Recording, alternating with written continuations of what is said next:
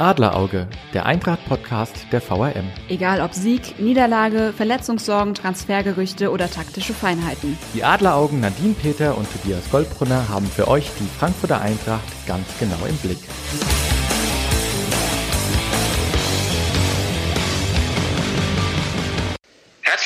Unserer neuesten Folge Adlerauge an diesem sehr historischen Bundesliga-Wochenende. Der Ball rollt wieder und wir freuen uns sehr, dass wir unseren Reporterkollegen Peppi Schmidt heute zu Gast haben.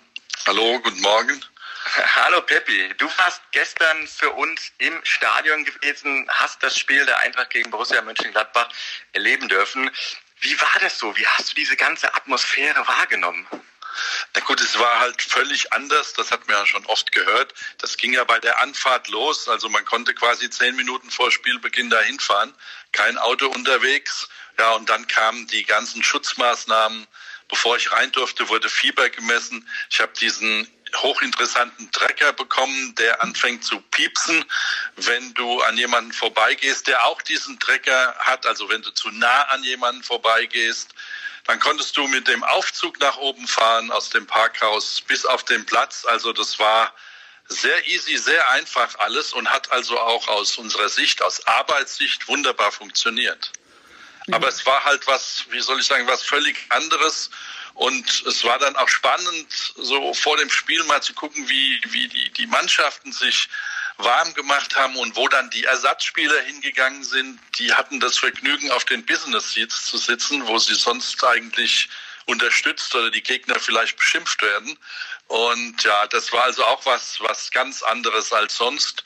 Und natürlich es ist schon bizarr, wenn dann äh, die Musik eingespielt wird oder wenn der Stadionsprecher die Mannschaftsaufstellung durchgibt, die ja sonst immer nur der Vorname nennt und den Nachnamen des Publikums schreit, aber er hat es diesmal, weil ja niemand zum Schreien da war, hat er sie komplett genannt. Also das waren so die Dinge am Rande, die waren komplett anders, aber auch nicht, nicht mehr wirklich überraschend. Wir wussten ja, was da kommt.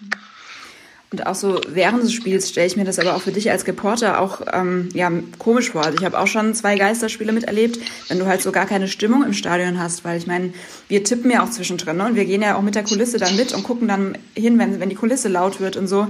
Wie, wie war das denn? Also so wirklich ja, ja das keine Stimmung zu haben. Das, das war natürlich sehr schwierig. Allerdings hatte ich mir fest vorgenommen, äh, vorher wirklich vorgenommen, mich zu versuchen, auf das Spiel zu konzentrieren. Also es nutzt, also ich habe gesagt, es nutzt mir wenig, wenn ich dann nach links und rechts gucke, wo ja nichts ist. Mhm. Ja, und habe versucht, mich aufs Spiel konzentrieren, zu konzentrieren. Und das war insofern auch einfach, dass ja nach sechs Minuten schon 2-0 stand. Das heißt, man war auch als Reporter eigentlich ja, direkt im Spiel drin im Gegensatz zur Eintracht. Ja, also äh, bevor du den Block richtig hingelegt hattest, äh, ja, stand es ja schon 1-0 und dann 2-0. Übrigens noch eine Sache am Rande. Sonst haben wir ja auch so eine Rundumversorgung. Das heißt, du bekommst vorher schriftlich die Mannschaftsaufstellung. Das war dieses Mal nicht so. Es war so wie vor 40 Jahren, als ich angefangen habe. Du hast aufs Handy geguckt und ich habe mir dann auf den Blog die jeweiligen Mannschaftsaufstellungen nebeneinander aufgeschrieben. Also das war auch mal so, ja, back to the roots. Jetzt, jetzt, ich fand es ganz interessant, es haben ja viele unserer Kollegen haben tatsächlich gestern und auch ähm, ja, am Sonntag jetzt schon gesagt, das Spiel an sich war jetzt besser als gedacht, ja, weil man hat zum Beispiel bei Borussia Dortmund gesehen, ähm, da hat, da lief sie am Schnürchen, ähm, schöne Tore, schöne Kombination.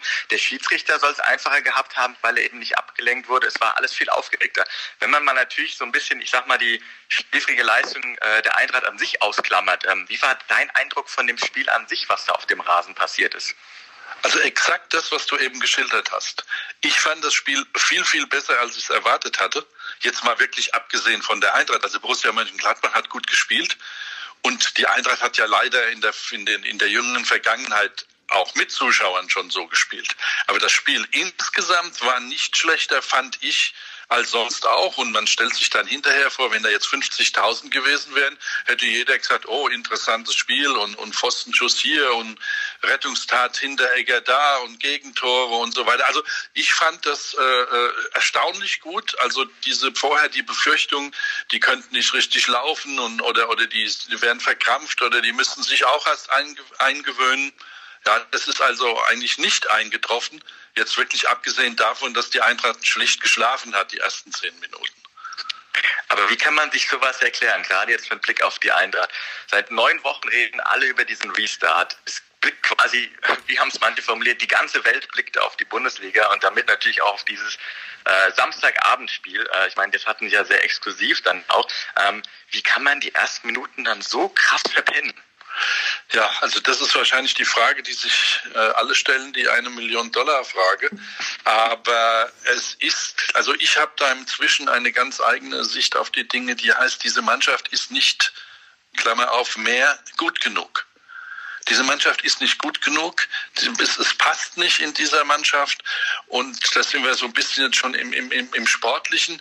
Wenn ich mhm. so defensiv ja. aufstelle, wie gestern der Frankfurter Trainer, also mit einer Vierer Abwehrkette und davor mit So Ilsangan Rode, also im Grunde nochmal defensive Spieler, ja, aber dann nicht defensiv spiele dann passiert, äh, dann stimmt irgendwas nicht. Das passt nicht zusammen. Es ist irgendwie, ich weiß gar nicht, wie ich das formulieren soll, ohne jetzt so die Kritik zu scharf an dem Trainer zu machen.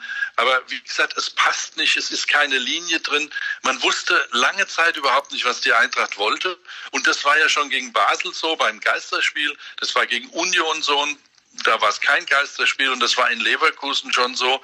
Ja, da waren also auch 40 oder 30.000 Zuschauer. Ich, also meine Meinung ist, die sind einfach im Moment nicht gut genug. Und dass sie natürlich in der, nach 36 Sekunden ein Tor kriegen, gut, das hat auch was mit Zufall zu tun. Mhm. Ich meine, das war einfach, da haben der Dicker im Zweikampf und der Hinterecke, der ja eigentlich ein guter Zweikämpfer ist, ja, und der auch später viele gute Zweikämpfe gewonnen hat, äh, die haben es da halt nicht hingekriegt. Aber insgesamt ist die Mannschaft einfach, ja, sag mal, wie es ist, schlecht. Ja, und das könnte noch sehr gefährlich werden. Aber was glaubst du denn, woran das liegt? Weil die Mannschaft hat sich ja im Kern jetzt nicht großartig im Winter verändert und in der Hinrunde lief sie ja ganz solide.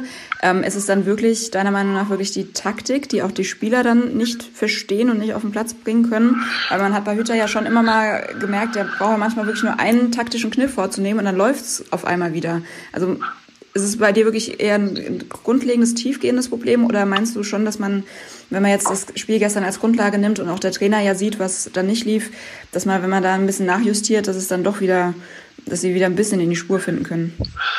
Also ich denke, sie können insofern auch wieder in die Spur finden, dass wenn das Bayern-Spiel rum ist, mhm. nächste Woche, sie Gegner haben, wo man, wie man so schön sagt, auf Augenhöhe sind oder eigentlich sogar besser sein sollten. Das ist die eine Seite.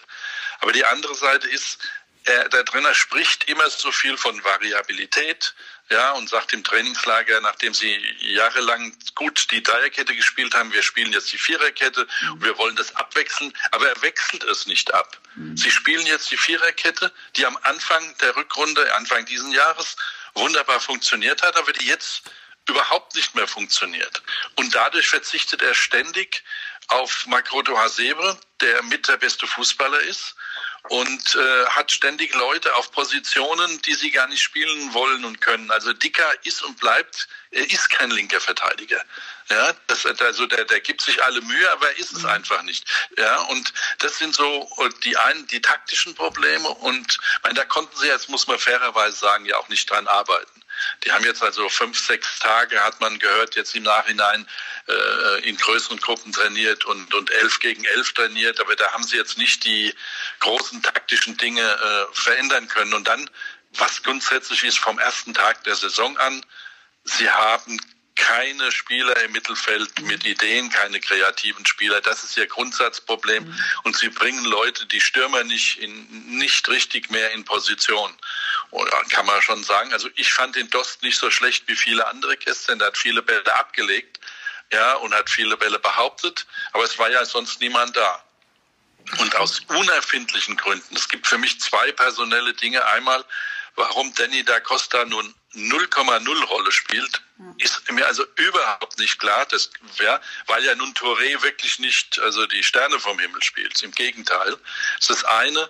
Und für mich das andere, warum einer wie Silva, der nun eindeutig vor der Pause der Beste war und als auch gestern reinkam, besser war, dass der nicht von Anfang an gespielt hat, begreife ich überhaupt nicht. Also es sind so viele kleine Gründe, aber ich glaube, das ist natürlich korrigierbar weil sie dann, weil die Gegner nicht mehr so stark sind wie jetzt die letzten. Aber es ist ein interessanter Punkt. Ich meine, in den vergangenen Wochen und Monaten, also jetzt vor der Corona-Krise, haben ja immer alle Experten geschrieben, gerade gegen die Top-Clubs ist die Eintracht so stark. Wir erinnern uns natürlich alle noch an das 5 zu 1 gegen die Bayern und gegen die vermeintlich kleineren haben sie sich schwer getan. Jetzt hat man das Gefühl, okay, Gladbach, ja, war blöd, aber die sind oben mit dabei. In München haben eigentlich die meisten schon abgehakt. Und dann will man mhm. gegen die auf Augenhöhe agieren. Ist man dann auf einmal dann doch wieder in der Lage, gegen die kleineren zu gewinnen? Ja, das wird das, das Überlebensnotwendige sein. Weil, wenn Sie das, Sie, man muss das auch nur auf die Tabelle gucken, Sie brauchen mindestens noch zwei Siege. Es ist ja inzwischen so, dass man schon wieder auf die anderen guckt und ist froh, dass Düsseldorf nicht gegen Paderborn gewonnen hat und Augsburg zu Hause verloren hat. Ja, sollte es normal laufen und Bremen verliert morgen auch, braucht die Eintracht noch zwei Siege. Und die müssen sie halt irgendwie gegen Freiburg, Mainz oder Paderborn äh, äh, hinbringen. Ob sie das schaffen, das wird sich zeigen, denn das Publikum fehlt ihnen. Das ist ja gar keine Frage, dass, äh, sagen wir mal, gestern vielleicht, ja, sagen wir mal, der Elfmeter wäre vielleicht nicht gepfiffen worden vor 52.000 Zuschauern. Mhm. Weil aus meiner Sicht war das kein Elfmeter. Da hat der Hütter äh, in dem Fall recht gehabt. Und da weißt du nicht, was nach dem 2-1 passiert. Geht es vielleicht 2-2 aus. Ja, aber schlicht und einfach, die Mannschaft ist nicht gut.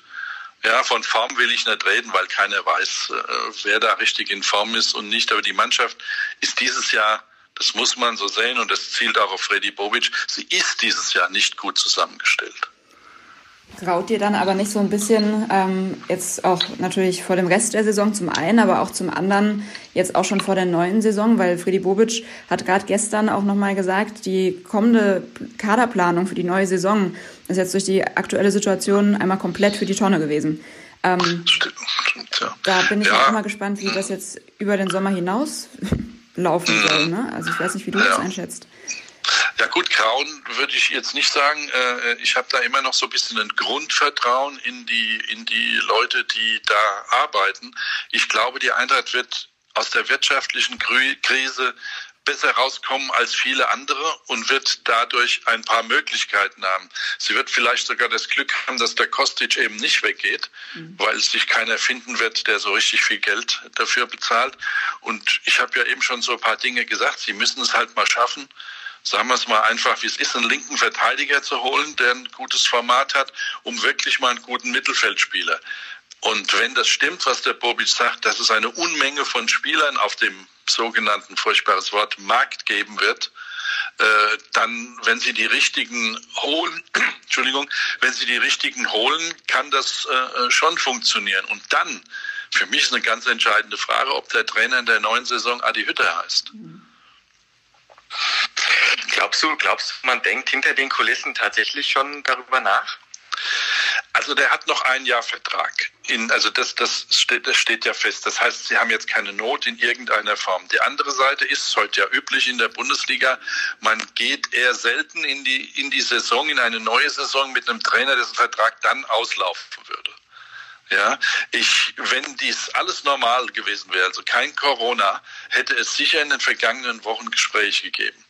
Ja, und ich bin äh, auch ziemlich sicher, dass auch der Hütter nicht jetzt, äh, der ist ja nicht so gestrickt, der will ja weiterkommen und der will auch die Mannschaft weiterentwickeln. Ich glaube nicht, dass der so verbissen ist und unbedingt äh, bleiben will. Also ich würde jetzt heute nicht 100 Prozent äh, unterschreiben, dass am 1. September, wann auch immer die neue Saison anfängt, der Trainer noch, noch Trainer ist. Und nicht, weil sie ihn entlassen oder irgendwas, sondern ich glaube, dass man vielleicht überlegt, äh, geht es noch weiter oder geht es nicht weiter.